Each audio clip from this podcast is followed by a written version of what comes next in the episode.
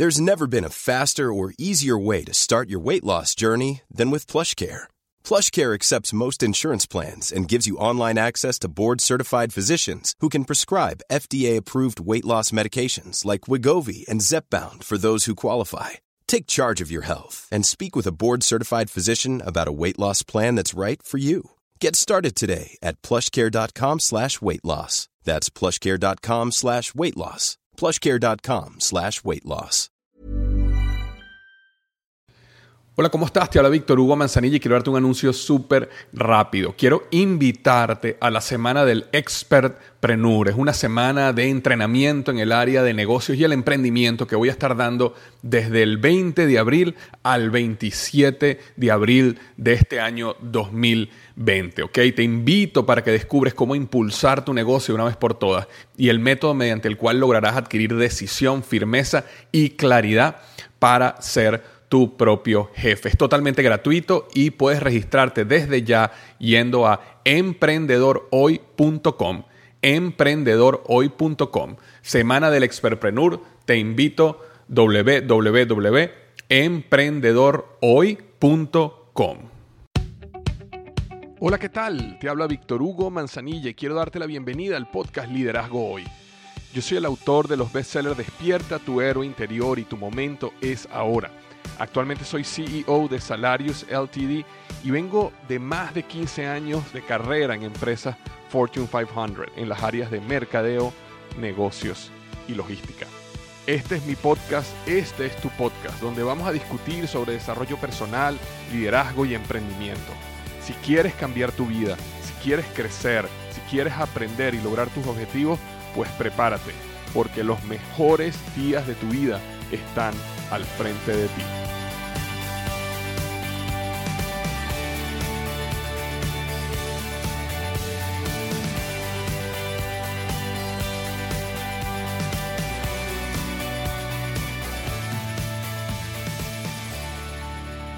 Hola, ¿qué tal? Bienvenido al episodio número 169, 169 del podcast Liderazgo Hoy. Y hoy tenemos un episodio de lujo. El título del episodio de hoy es Cómo vivir de tu pasión, transformar vidas y alcanzar el éxito con Wendy Ramos. Wendy Ramos es una persona que no te vas a querer perder. Tú sabes que la gran mayoría de mis episodios eh, son solos, digamos. Soy yo hablando de algún tema, desarrollando algún tema. Rara vez hago entrevistas pero esta entrevista de hoy vale la pena y vale la pena que te quedes hasta el final. Ahora, antes de comenzar la entrevista con Wendy y hablarte un poquito de qué vamos a hablar hoy, quiero eh, invitarte a que, como vamos a estar hablando sobre pasión, muchas veces nosotros nos preguntamos cómo nosotros podemos agarrar nuestra pasión y monetizarla, hacer un negocio de nuestra pasión, lograr poder sostenernos financieramente de nuestra pasión. Y hace unos meses yo desarrollé una guía que se llama Siete Pasos para monetizar y hacer tu pasión una realidad para tu vida. Siete pasos para monetizar y hacer tu pasión una realidad para tu vida. Y puedes descargar esa guía en este momento gratuito, ¿ok? Eh, lo que tienes que hacer es ir a www.definetupasion.com. Repito, www.definetupasion.com. Esta guía de siete pasos para monetizar y hacer tu pasión una realidad para tu vida te va a permitir, bueno, uno, primero, definir tu pasión. Si existen personas que no están claras en cuál es su pasión. Entonces te va a permitir definir tu pasión, va, te va a permitir comprender cuál es la fuente que va a nutrir esa pasión, te va a ayudar a clarificar cuál es tu punto diferenciador en el mercado, conectar tu pasión y fortalezas con esa necesidad en el mercado que existe y cómo poder monetizarla, te va a ayudar a destruir el miedo a emprender y te va a inspirar, ¿ok? Te va a inspirar para alcanzar tus sueños de una vez por todas. Entonces recuerda www.definetupasion.com y puedes descargarte gratuitamente la guía 7 pasos para monetizar y hacer realidad tu pasión una realidad para tu vida. Entonces, ok, el episodio de hoy, 169, cómo vivir de tu pasión, transformar vidas y alcanzar el éxito con Wendy Ramos. Te cuento rápidamente que la semana pasada estaba en Perú. Estuve dando una conferencia en Perú y me fue de maravilla. Y en la tarde de ese viaje este, del viaje a Perú tenía que, tenía que hacer un trabajo un momento y había eh, decidido tomar un break para trabajar un poco desde el Green Room, pero dejé mi café y cuando volví a la sala a buscar mi café estaba en la tarima esta señora Wendy Ramos y realmente su historia me impactó.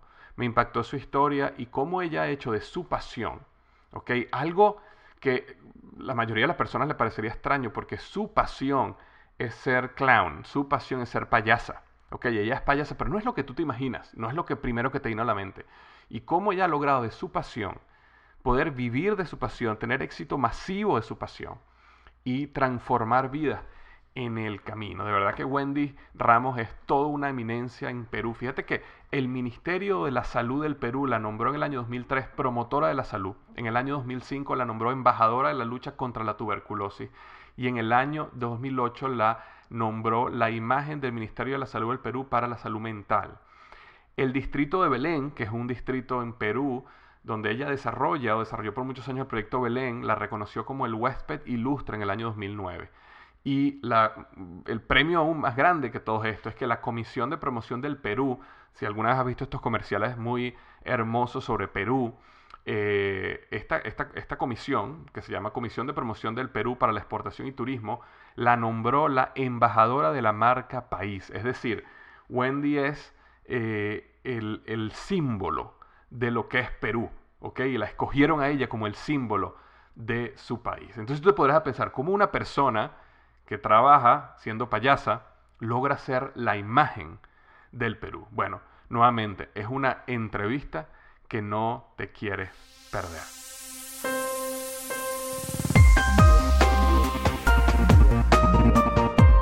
Wendy, eh, fue un placer conocerte hace una semana en Perú cuando tuve la, la dicha de viajar nuevamente a tu hermoso país y estoy súper contento de que me hayas dado esta hora de tiempo aquí para conversar un poquito de tu historia, porque hubo muchas cosas que, me impactaron de tu historia y se la quería compartir a mi audiencia. Así que muchísimas gracias, Wendy, por estar acá. Gracias también por la invitación. Sí, Wendy, tú sabes que, mira, a mí me da vergüenza decir lo que voy a decir y, y yo siempre siempre yo he sido bien abierto y honesto con la gente que me sigue y me, y me escucha, así que lo, lo, digo, ¿no? Yo, yo estaba en Perú, yo estaba dando una conferencia, ambos éramos oradores del mismo evento y yo tenía muchísimo trabajo en mi cabeza que, que tenía que hacer. De hecho, yo inclusive me fui a Perú, estuve ese día y me devolví en 24 horas, ¿no? Seis horas en vuelo, seis horas de venida, ¿no? Pero... En, yo tenía un tiempo en la tarde, ¿no? Y ese tiempo en la tarde yo necesitaba mandar unos emails, necesitaba hacer unas cosas súper importantes. Y cuando veo la agenda, decía algo sobre clown, sobre payasos. Y entonces en mi mente yo dije, bueno, esto a lo mejor debe ser una, una animadora que va a venir y va a animar a la audiencia. Bueno, en ese momento yo me voy a salir, yo voy a trabajar un poco y después yo vuelvo, ¿no? Pero dejé mi café, en mi, mi, mi cop de café lo dejé en el salón. Entonces yo salí y cuando me devolví a buscar mi café, te escuché hablando. Y lo primero que me impactó es que no estabas vestida de payasa, para nada. Y de repente, entre ese minuto o dos que me tomó caminar a buscar mi café, tu historia me atrapó. Y de ahí en adelante me quedé, por supuesto, toda la hora escuchando todo lo que tenías que hacer. Hubo momentos de mucha risa, hubo momentos de lágrimas también, y realmente me impactó. Entonces, quería que, que comenzáramos contándome un poquito de tu historia, porque antes, antes de lo del payaso, y vamos ahorita a hablar de eso, por supuesto, antes de eso había otra Wendy, ¿no? Había otros deseos. No sé si me puedes contar un poco de eso. Sí, bueno, yo estudié ciencias de la comunicación y en la universidad era como salías con ganas de cambiar el mundo, ¿no? Habíamos visto lo que había detrás de los medios, todas las posibilidades que había, el poder que tenían. Entonces salíamos todos pues ilusionados, con los ojos brillantes, este, pensando en que con lo que sabíamos podíamos buscar el desarrollo de nuestro país y la educación. Entonces salíamos un poco así, ¿no? Y, y era chocante, ¿no? Entrar a trabajar en un medio de comunicación donde no, no, estaban tan interesados en la educación como uno, este, ni en el desarrollo, ni mucho menos, y, y al menos los medios que se mueven por el rating, ¿no? Y entonces ahí se volvió como medio complicado. Yo, estaba, yo seguía en la universidad mientras trabajaba y también estaba en un grupo de teatro.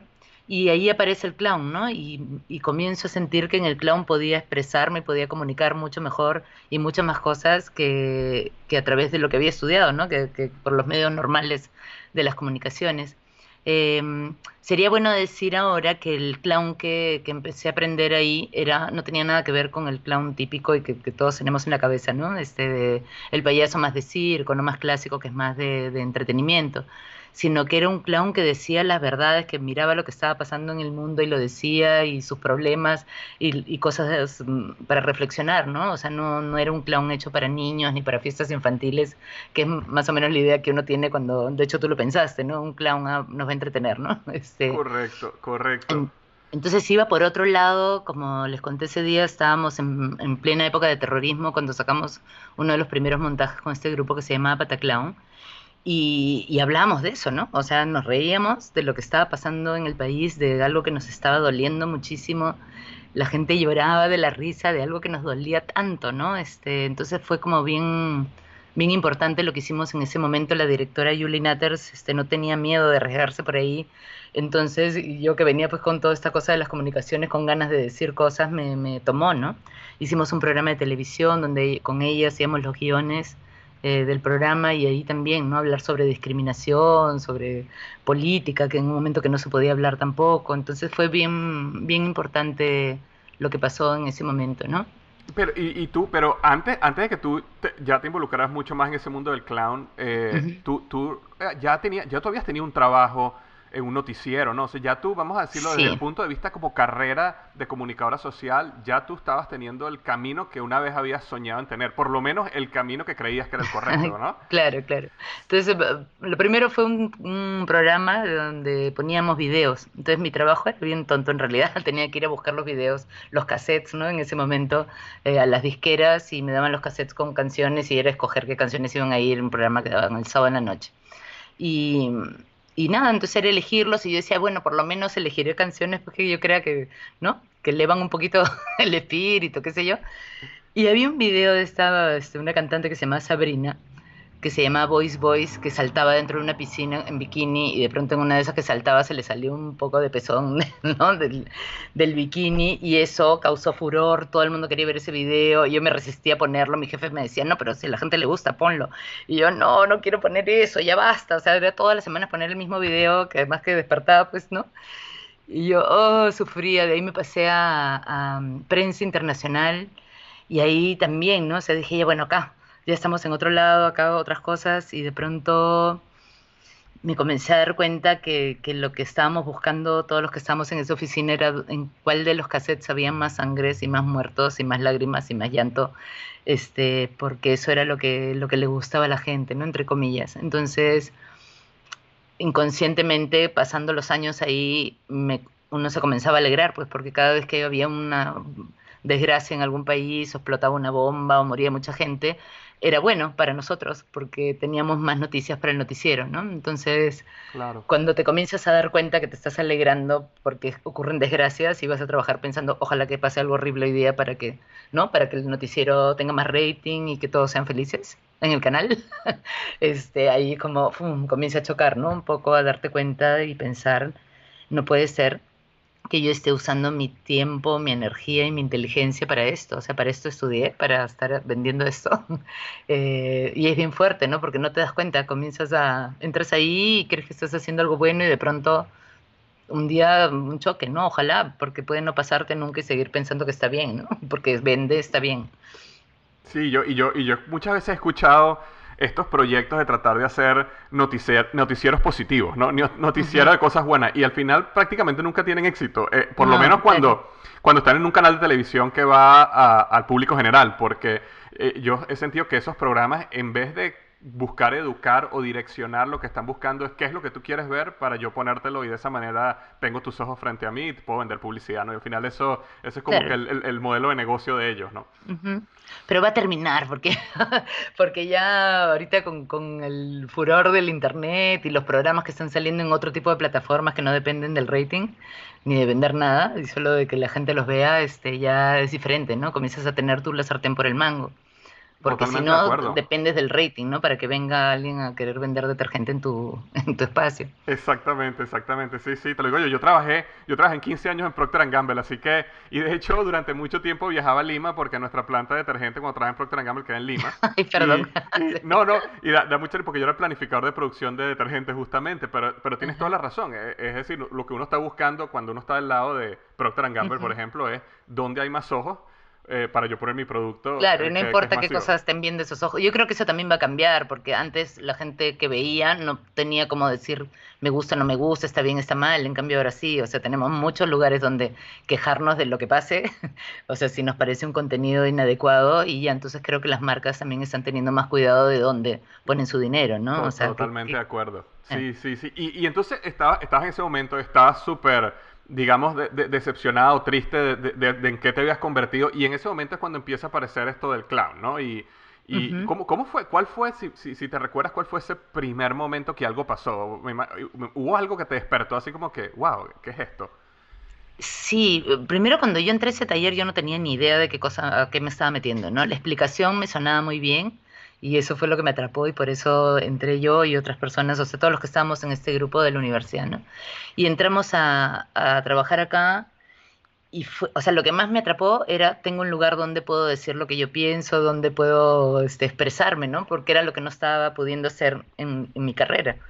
Entonces tenía este trabajo que era como normal, como tenía mi, ¿no? Me pagaban al mes, tenía mi pago en Navidad, o sea, todo seguro, ¿no? Este camino seguro, una carrera que podía seguir, que yo podía convertirme, que sabe, qué sé yo, más adelante en la jefe del noticiero, este, o, o por dónde, ¿no? Pero allá adentro lo que se esperaba, ¿no? Y de pronto había este otro camino que para mí era un hobby, ¿no? Pero que también se volvía mi respiro, ¿no? Acá puedo ser creativa, acá puedo decir cosas, acá puedo este, pensar y hacer reflexionar eh, a, a la gente, ¿no? Que era lo que buscaba yo como comunicadora. Eso no me he dado cuenta, ¿no? Hasta que han pasado muchos años y miro para atrás y digo, ah, mira, fui haciendo esto sin darme cuenta, ¿no? Me comenzó a jalar por ahí porque por ahí me podía desarrollar y podía hacer todo lo que yo quería. Y, y, y cuando, cuando hubo un momento donde diste el brinco final, es decir, tú re- re- decides renunciar a tu trabajo y te dedicas a esto. eh, uno de los grandes problemas de los emprendedores y personas que tienen una pasión así como tú, en este caso acerca del clown, pero otras personas tienen una pasión acerca de algún deporte o de algún o de leer o de escribir. ¿Cómo fue financieramente ese, ese cambio? ¿Cómo, cómo, cómo, cómo hiciste tú para, para poder financieramente tener la tranquilidad de, ok, ahora me voy a dedicar a esto, pero, pero me puedo sostener financieramente? ¿O tenías algún tío millonario que te mantuvo? Sí, no, no, no. Ay, qué lindo. La herencia que todos queremos que nos caiga, ¿no?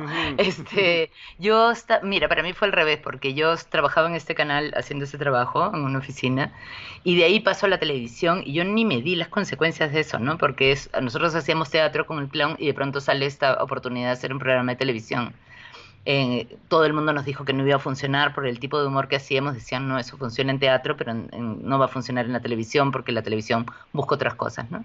Entonces entramos medio pensando que iba a fracasar y funcionó súper bien. De hecho, el, programa fue en el, terminó en el año 2000 y lo siguen pasando hasta hoy día en la televisión.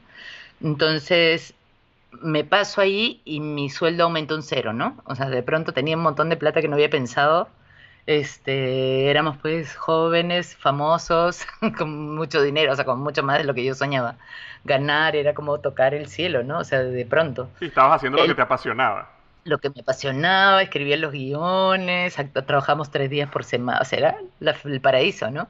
Eh, y de pronto el paraíso se acaba, ¿no? Se termina, te comienza el- como grupo a tener problemas que en ese momento no fuimos capaces de solucionar y se acabó el proyecto y fue como, ¡guau!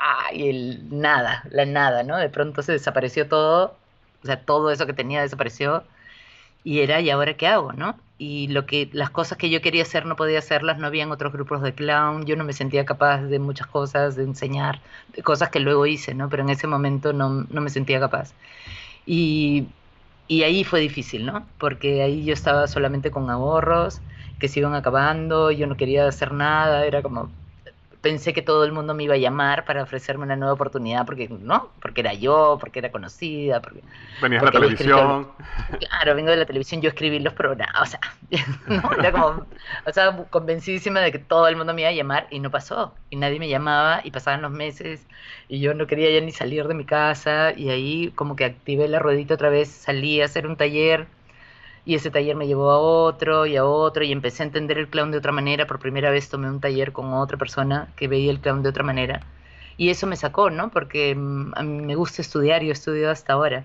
O sea, todo taller que veo que me interesa, pum, me meto, ¿no? Entonces vivo estudiando. Y eso me, me hizo salir de ahí y de ahí comencé a, a crear el mundo como yo lo quería, ¿no? Entonces abrí Bola Roja, que era esta organización de clown que, que, teníamos proyectos sociales, ¿no? Trabajábamos en hospitales, proyectos comunitarios.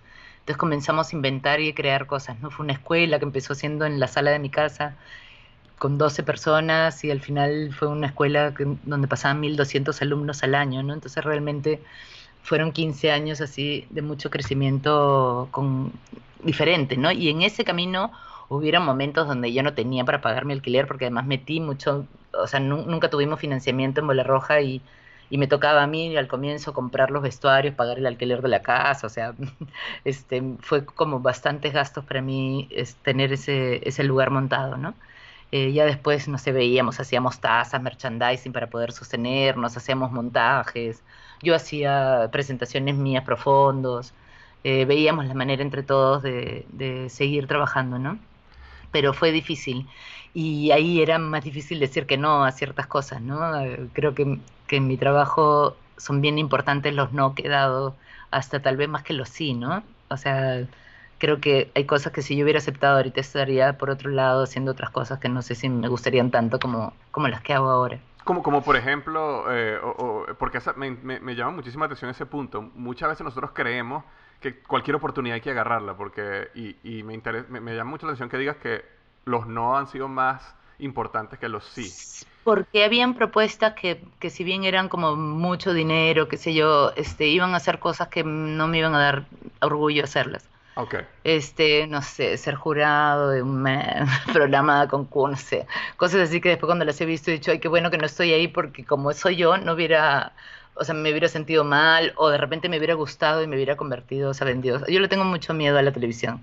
Me, me, me da como, no sé, siento que, que cualquiera, en cualquier aspecto, en política o la televisión, o sea, cosas que te pueden dar poder, pueden transformarte en otra persona que no siempre es algo mejor que lo que tú eres, ¿no? Entonces lo he visto mucho y de muy cerca muchas veces y uh, con política, ¿no? Es como, como, lo más evidente, gente muy buena que entra, que empieza a hacer un buen trabajo y de pronto el poder los marea y se convierten en unos monstruos, ¿no? Este, y comienzan a vender su alma y la venden un poquito una vez y después más, más, más y terminamos pues con los gobernantes que tenemos, ¿no? Exacto. Eh, y en la televisión también, porque también es poder, ¿no? Y de pronto comienzas a desconocer lo que tienes a tu alrededor o a creer que eres más que todo el mundo o que te mereces todo, entonces eh, lo he visto también muchas veces. A mí me pasó un poquito cuando estábamos en la televisión, entonces le tengo como mucho... Entonces, eh, y entonces han habido no de cosas que, como te digo, gente que me hubiera dicho, pero ¿por qué? Si es un montón de plata, acéptalo, ¿no? A, a, lo haces cinco meses y renuncias. Y he escuchado mucha gente que ha dicho, voy a hacer los cinco meses y después renuncio porque es horrible, pero se quedan un año, dos, porque claro, comienzas a tener otra vida que tienes que sostener y tienes que seguir haciendo eso que no te gusta por, por continuar ahí, ¿no? Por continuar teniendo la vida que has conseguido.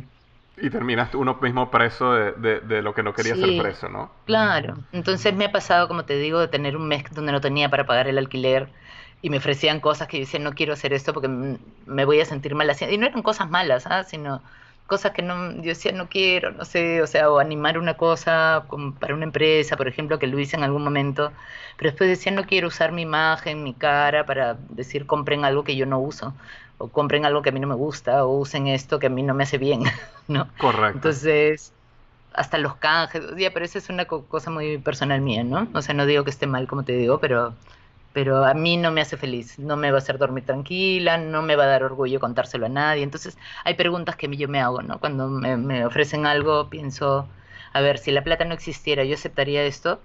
Y si digo no, no. Mm, interesante eso. Si, no, si la plata no existiera, haría esto. Claro, porque eso te dirige a, a tomar la decisión en base a la, a la realidad del trabajo Claro. del proyecto y no del dinero.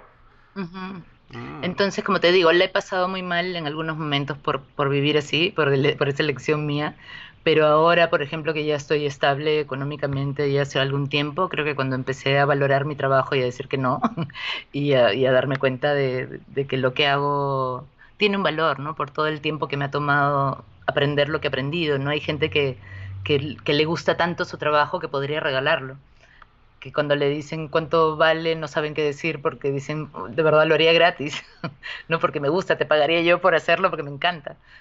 Pero eso que tú haces, así sean 10 minutos o 15 parados sobre un escenario, no son 15 minutos, son 27 años de trabajo donde yo he tenido que pasar todos estos problemas que he pasado, donde he llorado, donde he querido renunciar mil veces a, lo que estaba haciendo porque no me sentía este, capaz de hacerlo eh, y he ido aprendiendo, ¿no? Entonces todo eso que, que, yo he vivido para llegar a ese momento donde me paro en un escenario durante una hora, este, es el valor que tiene eso, ¿no?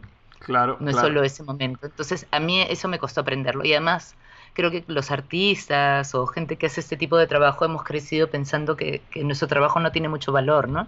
O sea, la nota que te sacabas en, arte a nadie le importaba, le importaba cuánto te habías sacado en matemáticas. Eh, eh, es, verdad, es verdad. Y, eso, y, yo creo que eso es uno de los grandes problemas cuando las personas quieren pasar de ser, por ejemplo, empleado emprendedor porque tienen alguna pasión, tienen algún arte, tienen algo que les guste hacer, que cuando se les ofrecen pagarle, no saben, no, no saben o no quieren, o, porque es como una lucha interna, es, es como, que te voy a cobrar a ti si esto, si eres mi amigo o, aparte, todavía yo no soy profesional en esto, pero yo también me he dado cuenta que eh, inclusive cuando una persona paga, la persona invierte mucho más esfuerzo en aprender lo que tú quieres a enseñar o participar en lo que tú quieres que ellos participen. Totalmente, totalmente, totalmente. Eso lo he comprobado un millón de veces con gente así, no sé, mm, por decir cualquier cosa, alguien que te pide una beca mm, jamás se va a esforzar tanto como alguien que, que fue y que pagó por hacer el taller, ¿no? Entonces vienen con otra disposición, puedes llegar mucho más lejos, es, es otra cosa, ¿no? Entonces, y a veces da vergüenza, no tanto, es como, no, sí, sí, porque lo vale, porque le va a cambiar la vida, porque le va a hacer bien, porque, porque lo necesita porque hay mucha gente que lo quiere hacer y está bien. Entonces, o yo lo hago, ¿no? O sea, cuando veo un curso que me muero por tomar y es bueno, está bien, o sea, es lo que cuesta. Es lo que cuesta todo lo que esa persona tenía que trabajar para darte ese contenido, ¿no? Exactamente, exactamente. Sí, y, el valor es algo que importantísimo. Yo, yo, me acuerdo que hice un curso una vez que era, era bien costoso, era una universidad bien reconocida y cuando tú hacías el curso, ellos te decían, si tú haces el curso, aparte que tienes que pagar una fortuna por hacer el curso, si haces el curso y raspas el curso, no tienes más oportunidad de ser parte de esta universidad. O si no lo haces en este tiempo, tampoco tienes más oportunidad de ser parte de esta universidad. Entonces tú lo ves que ellos se posicionan en un lugar donde nosotros somos exclusivos, porque nosotros sabemos que lo que tenemos te va a agregar valor, versus el otro extremo de gente, no, yo estoy todo gratis, haz el curso conmigo gratis, y, te das cuenta... Si no puedes venir, no vengas, ven cuando puedas. Ven cuando puedas, yo, te ayudo, yo lo hago por ti, ¿no? sí, sí. Pero fíjate que me llama mucho la atención, hablabas en tu historia de que eh, has tenido eh, un, un tiempo donde pasaste momentos duros, ¿no? Y de hecho hay un, hay un titular de un artículo en Madrid tuyo que dice, me ha costado muchas lágrimas llegar a ser payasa, ¿no? Eh, es decir, es un camino que, que, muchas veces la gente piensa que, que pasión, que es algo que, que evidentemente te apasiona, es simplemente algo que tú todos los días amas hacer y disfrutas hacer y no te puedes despertar para hacer y pero la gente se olvida que pasión también implica sufrimiento, pasión también implica lágrimas. Eh, y de hecho la palabra la pasión de Cristo viene de ese dolor ¿no? que él pasó en ese mm. tiempo. Entonces eh, es interesante que, que, tu historia haya tenido tanto, tantas partes hermosas, pero también tantas partes duras, ¿no? Como todas, ¿no? Creo. Lo que pasa es que al comienzo, cuando te pasan cosas duras, tú piensas que van a durar para siempre, ¿no? Así, para poner un ejemplo, no sé, pues de chiquillo, cuando te enamoras, y la primera vez que te rompen el corazón, crees que nunca más en la vida te vas a volver a enamorar de nadie, que vas a seguir amando a esa persona hasta que te mueras, o si no, nunca más va a pasar nada, me voy a quedar sola para siempre, tienes 15 años, ¿no?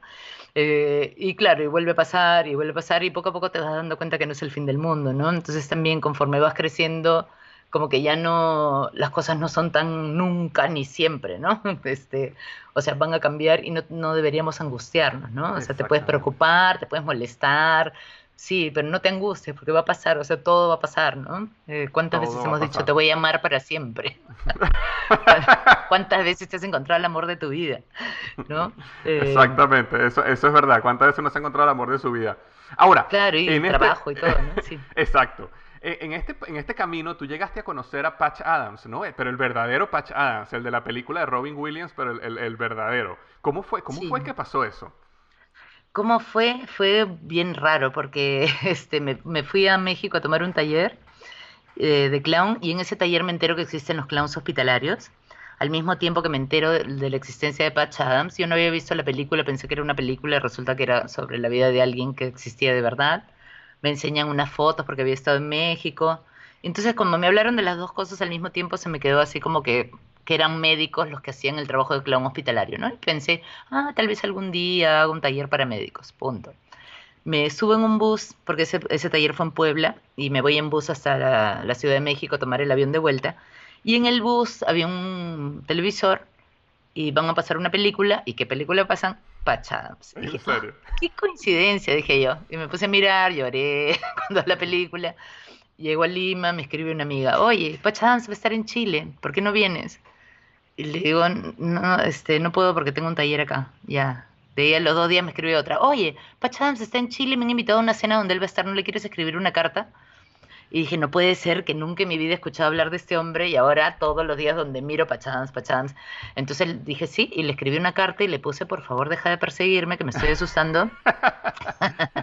este, no voy a trabajar como clan hospitalario porque me da un poco de nervio los hospitales, porque me da miedo la sangre, porque nunca he trabajado para niños. Este, así que no, gracias, deja de seguirme.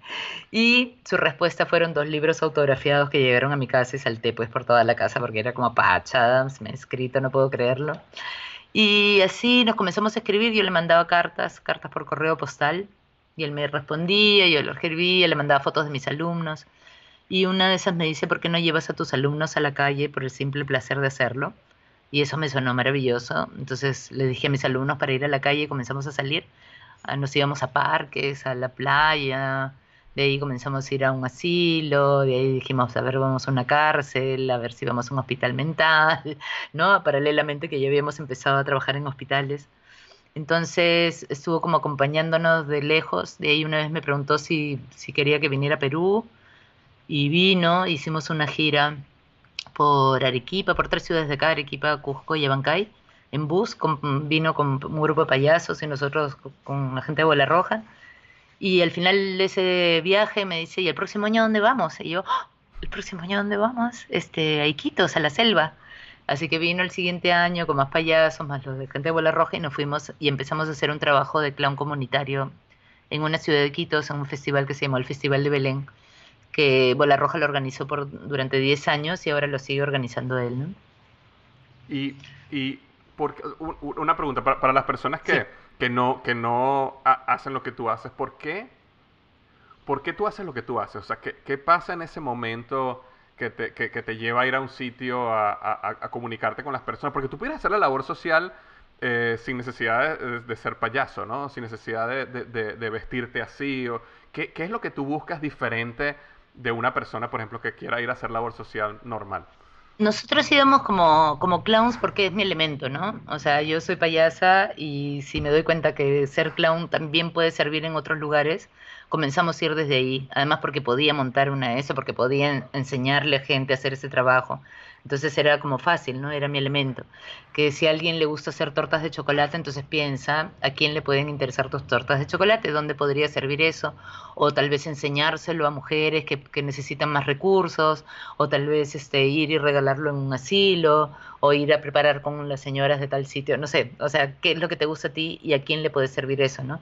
Gente que, no sé, que hacen cortes de pelo, tinte, entonces arman un grupo de, de- gente así y se van a un asilo donde señoras a, a pintarlas, a ponerlas lindas, ¿no? Para que se sientan mejor, o una cárcel de mujeres. Entonces, creo yo que es buscar qué es lo que te hace a ti sentir placer, qué es lo que a ti te da felicidad y eso compartirlo con otros, ¿no? Porque no creo mucho en un trabajo basado en sacrificio, ¿no? En ir a sacrificarte, hacer una cosa que, que no te gusta o no sabes cómo hacerla y te sientes medio incómodo. Entonces es buscar para mí, ¿no? Lo que, lo que me hizo sostener ese trabajo durante 15 años era que yo estaba apasionada con eso y que de verdad era placentero ir, no, no sentía, ay, qué pena que tengo que ir a ver a los niños del hospital, era como, wow, vamos al hospital y la pasamos súper bien y creo que para, para ellos también era bueno sentir que quien los estaba yendo a visitar de verdad estaba feliz de ir a verlos, ¿no? Que no era un sacrificio, que no era, mira lo que estoy haciendo por ti, ¿no? Este, no, no era una mirada desde arriba, era algo que compartíamos horizontalmente. Claro, claro. Y yo, y acuerdo que, que cuando te conocí ese día contaste una historia no sé si la puedes volver a contar, de, un niño, no me acuerdo el nombre de él, pero... Ah, Juan Sebastián. Juan Sebastián, el que, el que era difícil, el que, el que, que, tenía tiempo, que estaba molesto, que no quería... E, esa es la... Sí. Si nos puedes contar esa historia porque me encantó. Juan Sebastián es un chico hermoso que lo conocí cuando era paciente oncológico en el hospital de Manizales de la Cruz Roja. Había un grupo que se llama Titiri Clown y me invitan a darles un taller de clown hospitalario. Entonces nos reunimos y ellos vivían hablándome de él, que qué lindo niño era, que era muy inteligente, que me iba a encantar cuando lo conociera. Y finalmente termina el taller, vamos al hospital y cuando nos estamos acercando a su cuarto sale el médico y nos dice que mejor no entremos porque no, no estaba de muy buen humor. Entonces Sophie, que es la payasa que me contrata para, dar ese taller de Titiri Clown, me dice, déjame que yo entre y lo convenzo. Entonces entró y le dijo, pues no, venía una payasa de Perú un ratito nada más. Entonces entramos a verlo. Y fue difícil porque de verdad no estaba, hay niños que te esperan que ya están listos para jugar, hay otros que cuesta un poco más. Con él costó un poco, sacábamos una cosa, sacábamos otra, y títeres, imagen, música. Y conectó un poco con la magia. Y ya está, nos despedimos y estuvimos ahí que media hora habremos estado. Y como, no sé, cuatro o cinco años más tarde me escribe Juan Sebastián, me manda un correo, me dice que me estaba buscando por internet, que me encontró y, y me dice que si me acordaba de él. Entonces le mando una foto que tenía, que nos habíamos tomado juntos, y le digo, claro que me acuerdo de ti. Y me dice, ay, este, es que ese día que ustedes vinieron yo me prometí que me iba a curar y que iba a ser clown hospitalario y que, que quería saber si alguna vez iba a poder clownear contigo porque yo ya me curé y soy clown hospitalario. Entonces, ya me fui a Manizales corriendo, me fueron a recoger al aeropuerto, Juan Sebastián, con Juan Carlos, que era el director del grupo, y todo el camino nos mirábamos, agarrados de las manos así llorando los dos, y listo, nos fuimos al, al hospital, él había aprendido a tocar violín, porque me vio en una foto con un acordeón, que me lo habían prestado para una foto, y yo no sé tocar acordeón, y me dice, ya, ¿y tu acordeón? Y yo, ¿qué acordeón? Me dice, yo te vi en una foto con un acordeón, aprendí a tocar violín para tocar contigo. auxilio. Yo ya tú toques, yo canto. Así que fuimos al, a visitar a los niños del hospital con él. Él iba con su acordeón, con su, perdón, con su violín. Su payaso se llama Dorremi. Y listo, nos vimos ahí y luego de muchos años otra vez lo volví a encontrar. Eh, me fui a Cali, le pidió a su hermano que lo llevara a Cali y nos encontramos ahí por tercera vez y ya estaba grande y precioso. Eh, hablamos y me contó que ese día él estaba muy molesto porque había decidido renunciar a sus tratamientos porque sentía que, le estaban haciendo más daño que bien y se había peleado con los, con los médicos, con su familia porque él ya no quería hacer más, pero que después se había quedado con una sensación de, de ganas de seguir intentándolo y además estas ganas de ser payaso también porque él lo visitaba mucho en el hospital, entonces siempre estaba en contacto con los Titiri Clown y él creo que le ponían hasta nariz y él ayudaba y visitaba a otros niños también en el hospital, entonces eso le dio mucha fuerza. Tanto así que ahora que ya está lindo y grande y precioso, es modelo, está bellísimo, eh, es clown hospitalario, sigue yendo hasta el al hospital hasta ahora, da charlas sobre su vida y es súper inspirador, ¿no? Todo lo que le ha pasado y cómo, cómo ha logrado salir adelante y inspirar a tanta gente. Wow, no, esa historia cuando la contaste, bueno, eso fue una de las historias que me, me sacó una lágrima cuando la contaste aquella vez porque eh, también mostraste fotos de él en el, en el, en el, en el evento, lo cual es impresionante verlo como estaba cuando estaba, cuando tenía cáncer, ¿no? Que, que, estaba sin, sin cabello, se veía débil y de repente lo ves ahora y es impresionante el cambio. Oh, hermoso, sí. impresionante. Y este, eh, tú contaste en ese momento, no, específicamente en esa foto, pero algo también que me impactó mucho, que tú decías de que cuando, cuando tú, que, ser clown, que ese trabajo que tú hacías, no era ponerte cosas, ¿verdad? No sé si pudieras, quieres expandir un poquito tú en eso. Sí, eh, es que hay como la idea, ¿no? De me pongo un vestuario, me pongo una nariz, me pongo una peluca, me pongo colores, me pongo chistes. es como, como taparse más bien, ¿no? Y creo que el clown, al menos el que yo practico, es al revés, ¿no? Es me quito cosas, me descubro. O sea, la nariz no te oculta, la nariz te desnuda, porque muestra qué cosa es lo que estás sintiendo, qué cosa es lo que estás pensando todo el tiempo, ¿no? Y eso ha sido también un camino súper largo para mí, ¿no? De poder abrir el corazón y mostrarlo y que la gente pueda ver lo que estoy sintiendo y mostrarles de verdad cosas como súper detalles míos que puedan hacer que la gente se identifique, ¿no? Y que, que viviera contigo en la misma emoción.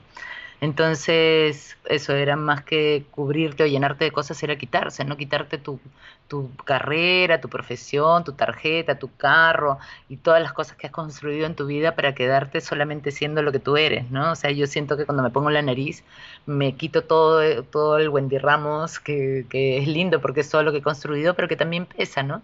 Y de pronto quitarte un rato eso es como, no le tengo que demostrar nada a nadie ahora que estoy con mi nariz, solamente estoy acá tranquila.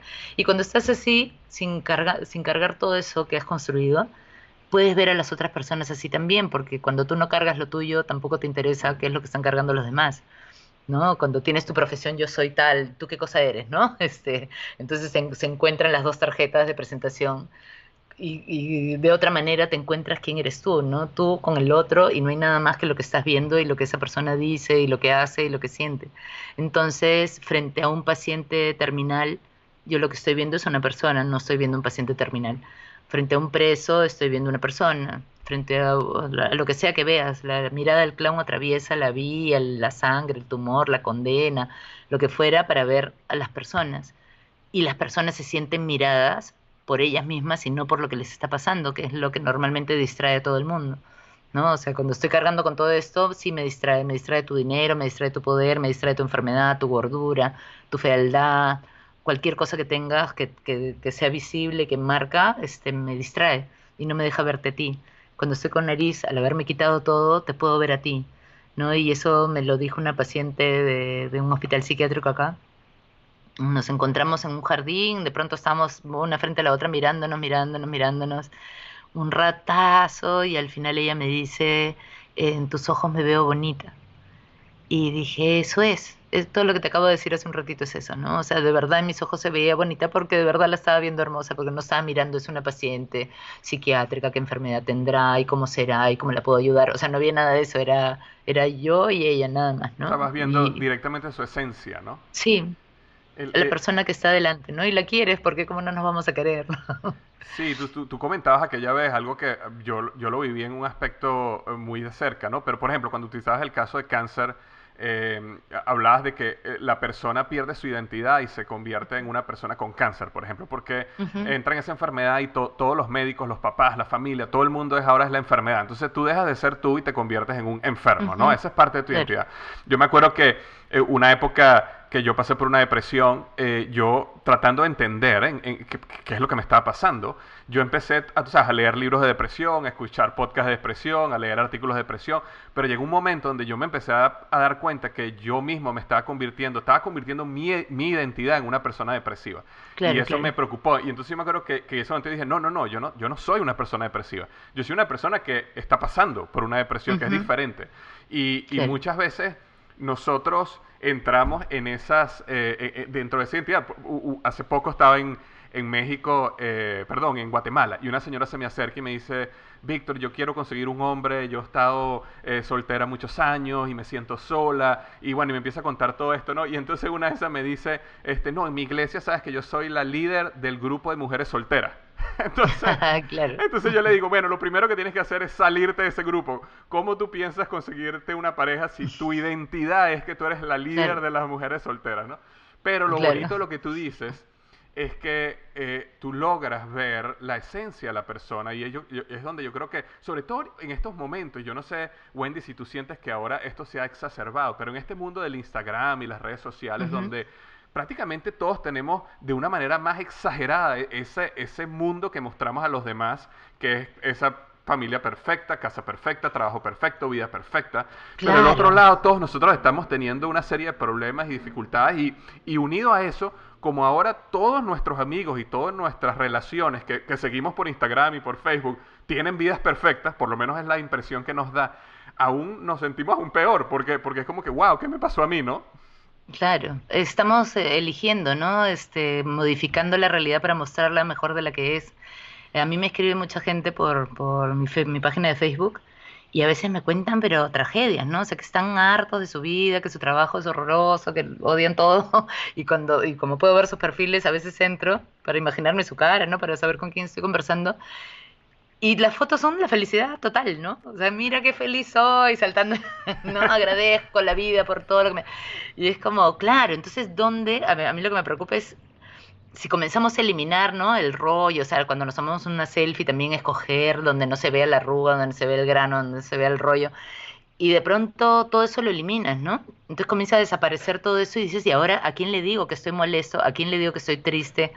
¿Cómo puedo llorar delante de nadie si todo el mundo le estoy diciendo todo el tiempo que estoy feliz, ¿no? Nos estamos encerrando solitos en un lugar donde tenemos que estar bien todo el tiempo y ser normales y felices, ¿no? O sea, porque eso es lo que estoy mostrando. ¿Cómo te cuento eso? Que estoy molesta, que me siento sola, que, odio a todo el mundo. sí, sí, lo que, lo que puedes ver en mis redes y lo que ve todo el mundo es lo contrario, ¿no? Claro, claro. Y si, sientes tú, Wendy, que todos deberíamos tener, o todos tenemos como un clown interior, todos tenemos un, un o todos debemos buscar ese espacio donde, donde somos auténticos con nosotros mismos y con los demás que lo tenemos, lo tenemos, ¿no? O sea, está ahí adentro tuyo. Depende, hay gente que le toma una clase, o sea, en una clase ya lo encontraron, como hay gente que se puede pasar años de años buscándolo porque no se lo permite, porque tiene las barreras puestas tan fuertes que, que hay que atravesar todo eso y es pico y pala, porque tiene mucho miedo o mucho ego. ¿No? Este, mucho miedo de verse a ellos mismos, de darse cuenta de todo lo que tienen adentro y se asustan. Y el clown es eso, sacar, o sea, lo que te digo, tienes que quitar todo lo que pones afuera siempre para que todos te vean de una manera y llegar hasta el centro de ti, ¿no? Y, aparte... si a ti no te gusta lo que hay dentro de ti, no lo vas a querer mostrar. Entonces no puedes jugar porque estás poniendo el pie en el freno, porque cuando jugamos se nos nota quiénes somos. O sea, tú ves gente jugando y se nota perfectamente quién, quién es quién. Y, pero, pero, pero cuando tú dices que, que una persona no le gusta quién es, porque, porque puede pasar, por lo menos en mi caso, y me ha pasado durante muchos años, mi gran temor era ¿qué, irán a pensar los otros de mí, no? Ajá, eh, eh, ¿estará eso, ¿Será eso lo mismo de que no, no estoy contento con quien yo era o, o, serán dos cosas diferentes, no? Existe que no. Dime. Una cosa que descubrí con, con lo del clown, ¿no? Era, o sea, tú eres de una manera, pero a veces tú quieres que te vean de otra o más seguro, o más no sé qué, o, ¿sí? No, no, te gusta mucho cómo eres, quisieras ser de otra manera, entonces armas tu vida para que se vea que eres de otra manera esa distancia que hay entre eso que tú muestras y lo que tú realmente eres, cuando alguien te ve haciendo algo que no corresponde a lo que estás mostrando, tú te sientes ridículo. Porque se están dando cuenta que tú no eres eso que muestras siempre a todo el mundo.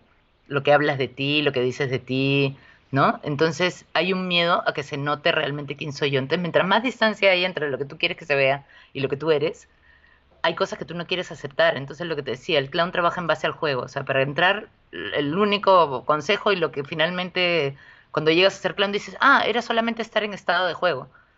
Pero para estar en estado de juego tienes que estar libre. Porque si no, no puedes jugar. Si no, a la que está jugando y se nota que eres, no sé, egoísta, pones el pie en el freno y dejas de jugar, te haces el que juegas. Porque si no, se van a dar cuenta todos que tú eres egoísta.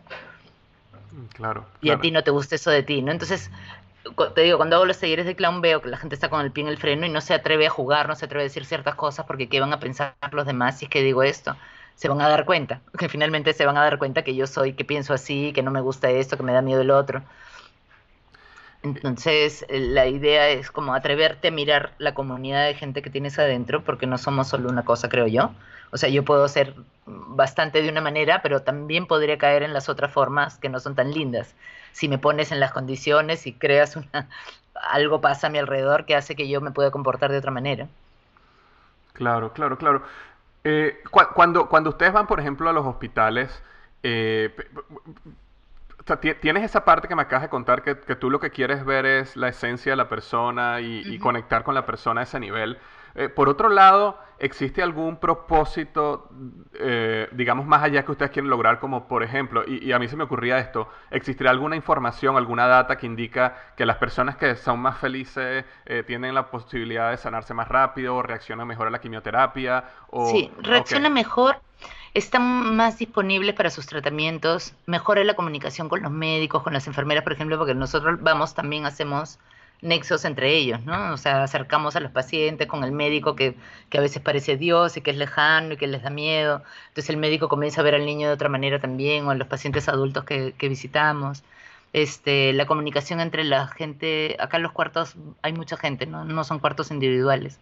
Entonces pueden haber 20 personas tranquilamente en un solo cuarto, eh, con sus parientes. Entonces, mucha gente que está interactuando este, o no, y nosotros propiciamos que haya más comunicación entre ellos. El que la persona se logre ver a sí misma no solo como una enfermedad, sino como, como ella misma, hace que tome una posición más activa también frente a su enfermedad. ¿No? Este, porque a veces, o sea, yo he visto muchas veces, ¿sabes? Que estás, claro, porque estás con la enfermedad y la enfermedad y te comienza a dar vueltas, como lo que decías de la depresión, ¿no? Comienzas a pensar que eres solo eso, porque además la gente que viene solo está mirando eso, te hablan de eso todo el día, y hay gente que pasa mucho tiempo en el hospital y de pronto se convierte en eso, ¿no? De pronto es su enfermedad. Y cuando viene alguien y te mira a ti y dices, ay, ¿verdad? No soy solo eso. o sea, también soy un niño, también puedo jugar. Y los ves como en, el tiempo que estás ahí, tú, tú, tú, tú, se, se construyen otra vez, ¿no? Eh, y eso es buenísimo, ¿no? Porque le, levantas también la, las, la, ay, ¿cómo se llama? Los, las defensas. Las defensas. Claro, porque se están riendo, están disfrutando, e inclusive nada más, endorfinas, sí. nada más el hecho que se desenfoquen de su enfermedad tiene que ser una, una ventaja tremenda, ¿no? Por, y a veces ni siquiera es risa, a veces es como, como solamente acompañar, a veces solo necesitan que escuches, a veces quieren hablar de eso. O sea, ni siquiera es que se olviden tampoco, ¿no? Este, por ejemplo, una vez me acuerdo que entré a un cuarto y yo siempre jugaba con, ay, acá estabas, hace rato que te estoy buscando, ¿no? Y este, como dándole importancia, ¿no? Al presidente su nombre, ¿no? Sabía su nombre y decía, ay, Raúl, acá estabas, te está buscando hace rato. Y era como, ah", le sorprendía, ¿no? Este, y le digo, ay, acá estabas. Y me dice, sí, pues acá estoy esperando la muerte. Chan. Entonces, este, le digo, ah, ¿qué, ¿qué? ¿La muerte va a pasar por acá? Digo, ay, no sabía que pasaba por acá. Le digo, y ay, ¿cómo será, no? Le digo, porque yo, por ejemplo, cuando yo me muera, yo me imagino que va a estar mi papá, que va a estar mi mamá, que va a estar mi perrita Valkyrie esperándome, un exnovio también que tenía. ¿A ti quién te va a esperar? Y el señor así comenzó a pensar y me decía, ay, mi cuñado y no sé quién. Entonces me comenzó a decir, y nos comenzamos, comenzamos a conversar por ahí, porque si ellos traen el tema es porque necesitan hablar de eso en ese momento. Entonces, ¿cómo hago yo desde esta lógica payasa este, acompañar eso, ¿no? Y seguir la conversación.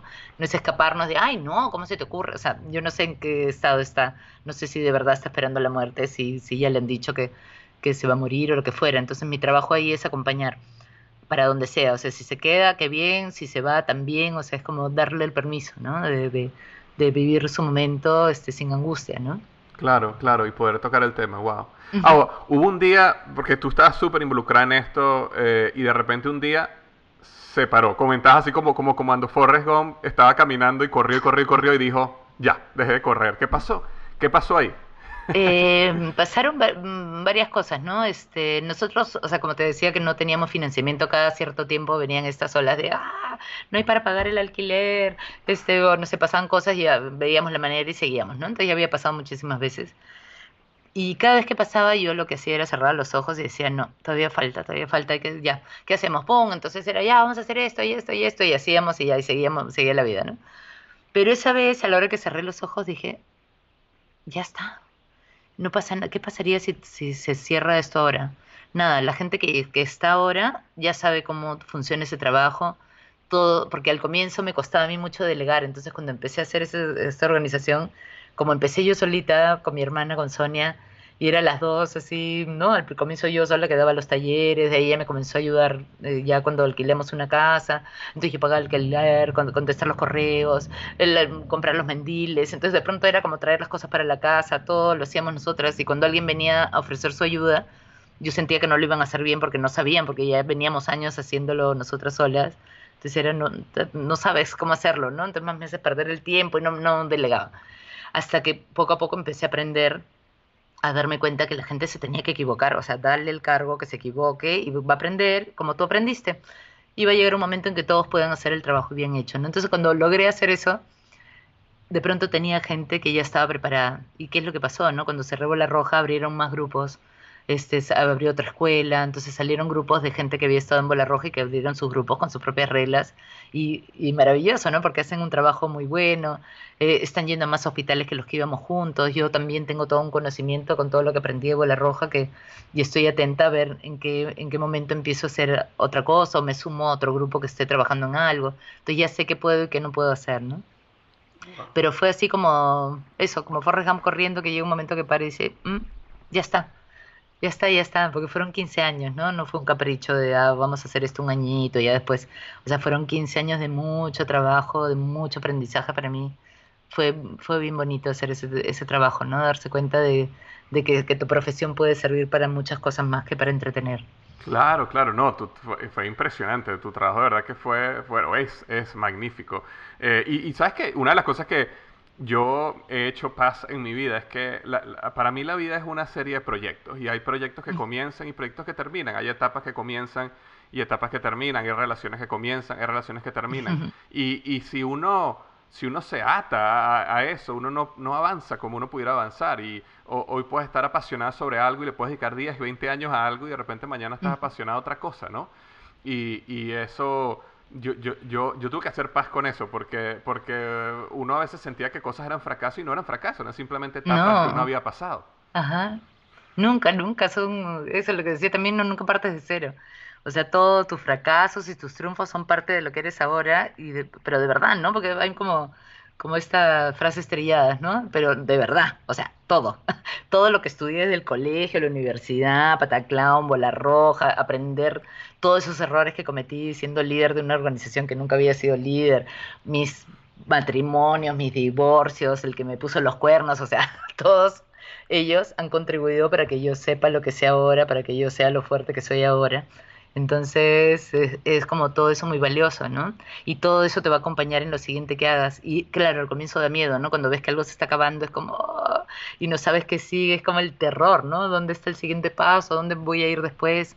Y es como, no, tienes todo eso que has aprendido para dar tu siguiente paso. Ya vendrá algo, construyete tu mundo como tú quieras y, creo yo que no hay que tener miedo de, soltar las cosas en su momento, ¿no? O sea, yo me apasiono mucho con las cosas y, y, sé que si hago algo cuando ya no estoy apasionada por eso, no lo voy a hacer bien, no voy a durar mucho tiempo, ¿no? Entonces tengo que de verdad sentirme enamorada y que me traiga fuertemente algo para sentir si me quiero meter acá y, comprometerme con esto, ¿no? Claro, claro. Y cada, cada día, cada semana que, que inviertas en algo que no te apasiona es un día, una semana que estás dejando de invertir en algo que te apasiona. Sí, sí, sí, sí. Porque, porque al final siempre hay algo, ¿no? Sí, no es este vida, ¿no? Pasar ocho horas del día trabajando en algo que odias es como no. Sí, es, así, es así. Uno, uno de verdad que desde, que yo tuve la oportunidad de renunciar a, a Corporate America y dedicarme a lo que me apasiona también, eh, los domingos en la noche son igual que los viernes en la noche. Eh, y eso era un sentimiento que yo nunca tenía, no, había tenido muchos años. Eh, uno el viernes está feliz y uno el domingo ya está amargado, ¿no? Eh, y, llega un momento donde no, es lo mismo. un, domingo es igual que un lunes, que es igual que un martes, porque uno siempre tiene cosas que está haciendo y la vida está muy integrada en su totalidad, ¿no? No son como bloques de disfrute y amargura, disfrute y amargura. O, un bloque gigante de horror para tener un mes de libertad y de, ¿no? O sea, ¿por qué te metiste en esa jaula, no? Exactamente, exactamente. Claro, despertarte porque el despertador te dice que te tienes que despertar y es como, no. Ahora, ahí salió después un libro que se llama El diario de una vaca descarriada. El, título, el título es totalmente como, como, como, como te conocí. sí. Cuéntame, ¿por qué un libro? ¿Por qué, ¿Por qué decidiste escribir un libro?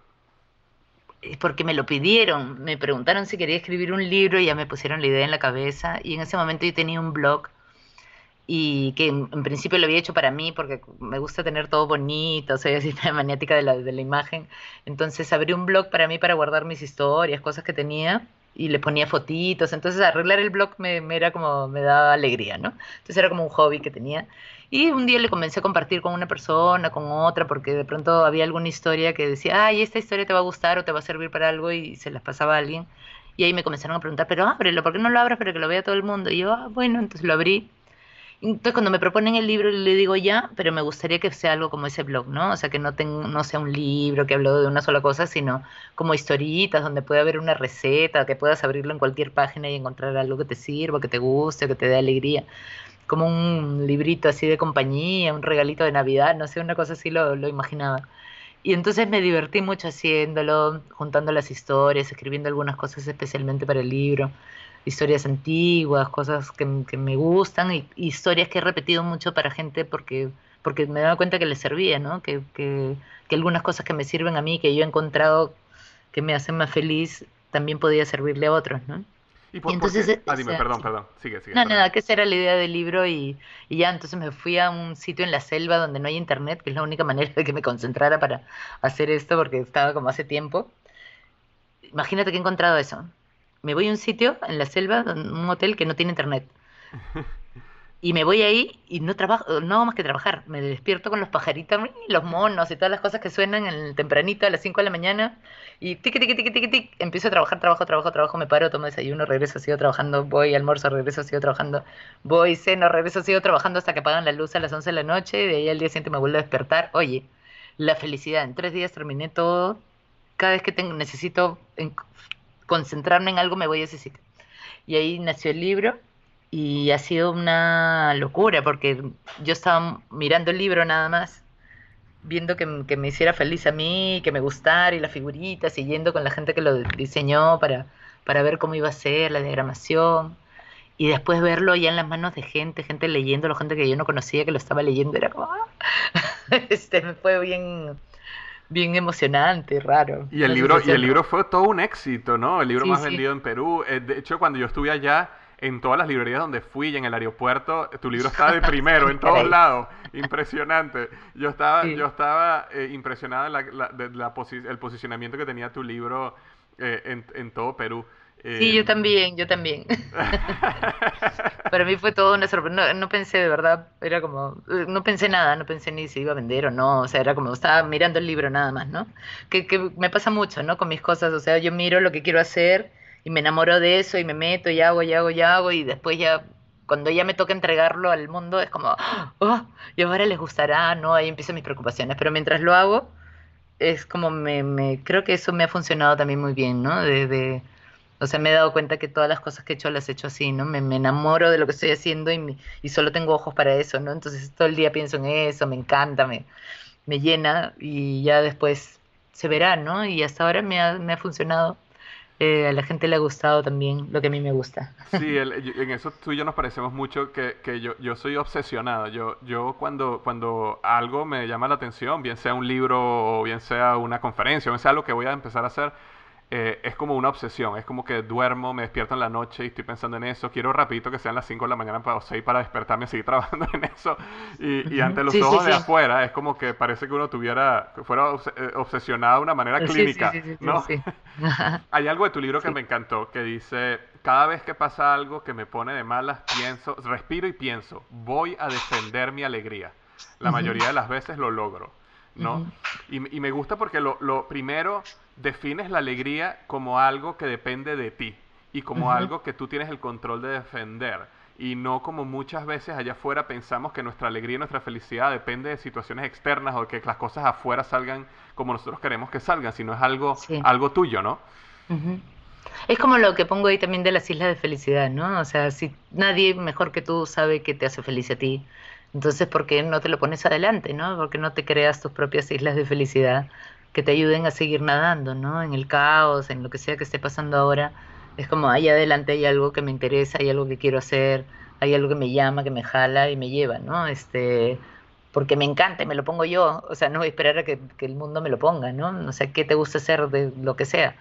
Desde algo chiquitito, de comer algo que te encanta, que no lo comes hace tiempo, de ir a visitar a alguien que quieres mucho, de ir a ver al, ir al cine, ir a no sé qué cosa te hace feliz, ¿no? Entonces ponértelo, ponértelo ahí adelante, créate un espacio para ti, para que seas feliz ahí.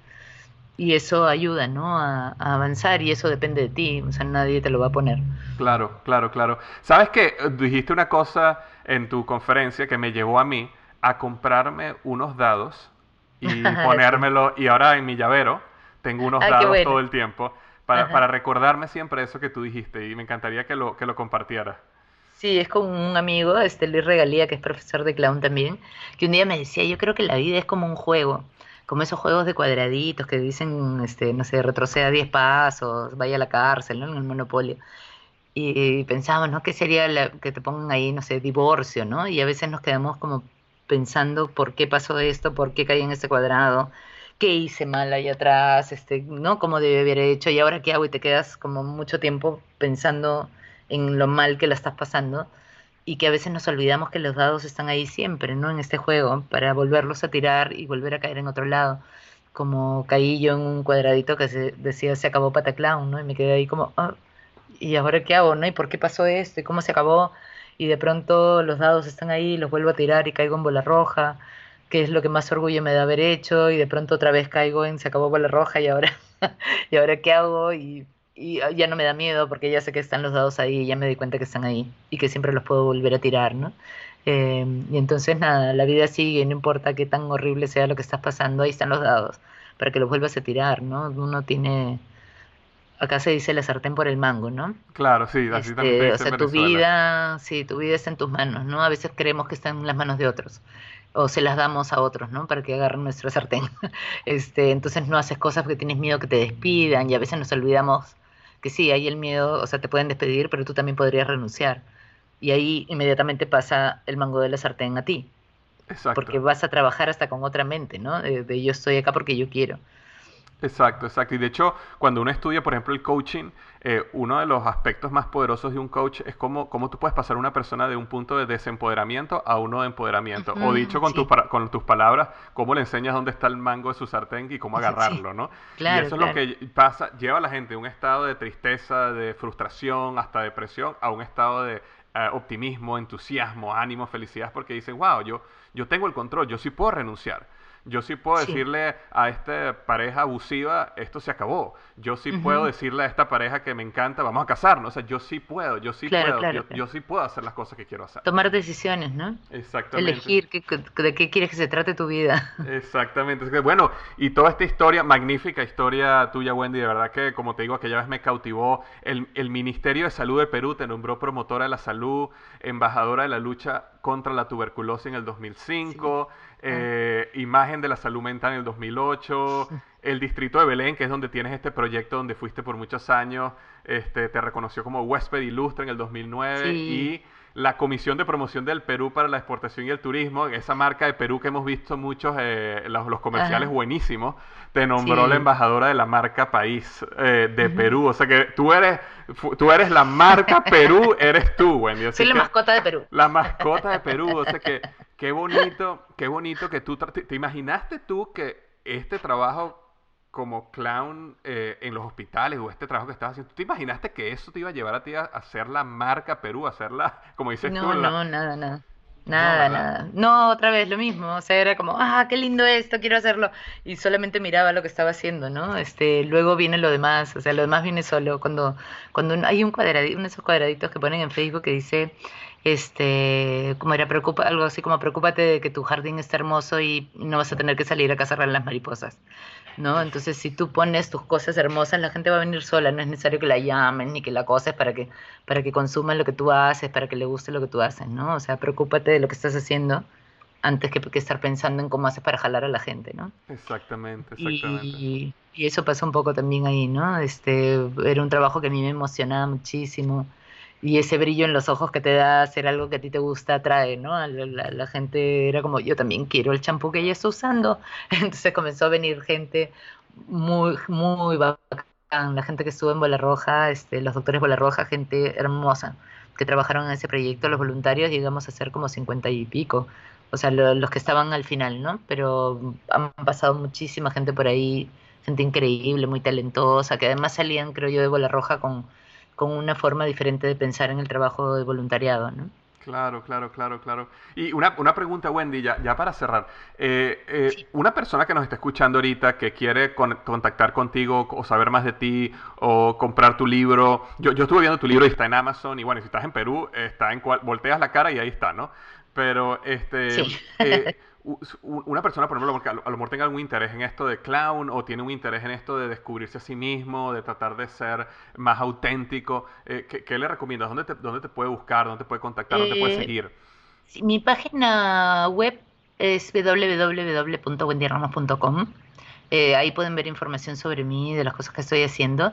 Eh, yo hago un taller acá que se llama Mondo, que es herramientas de clown para la vida, que es un taller así que me está encantando hacer.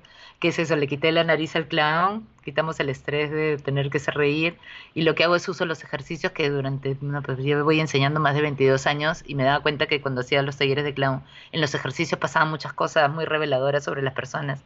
Entonces creé ese taller que era eso, herramientas de clown para la vida cotidiana, ¿no?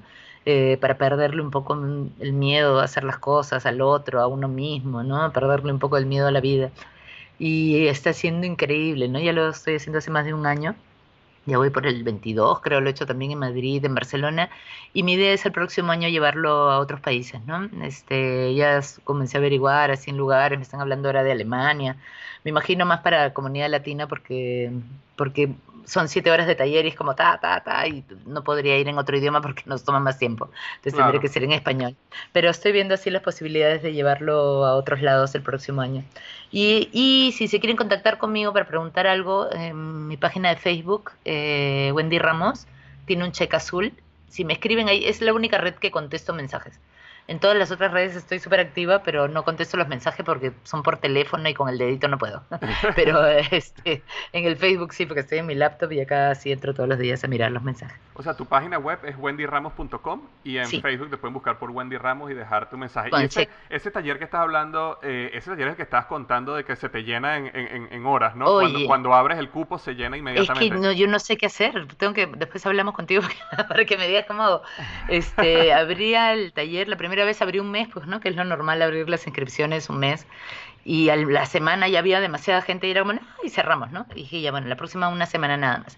La siguiente abrí una semana, demasiada gente. No, vamos a abrir cuatro días. Ya, cuatro días de inscripciones, demasiada gente. No, vamos a abrir dos.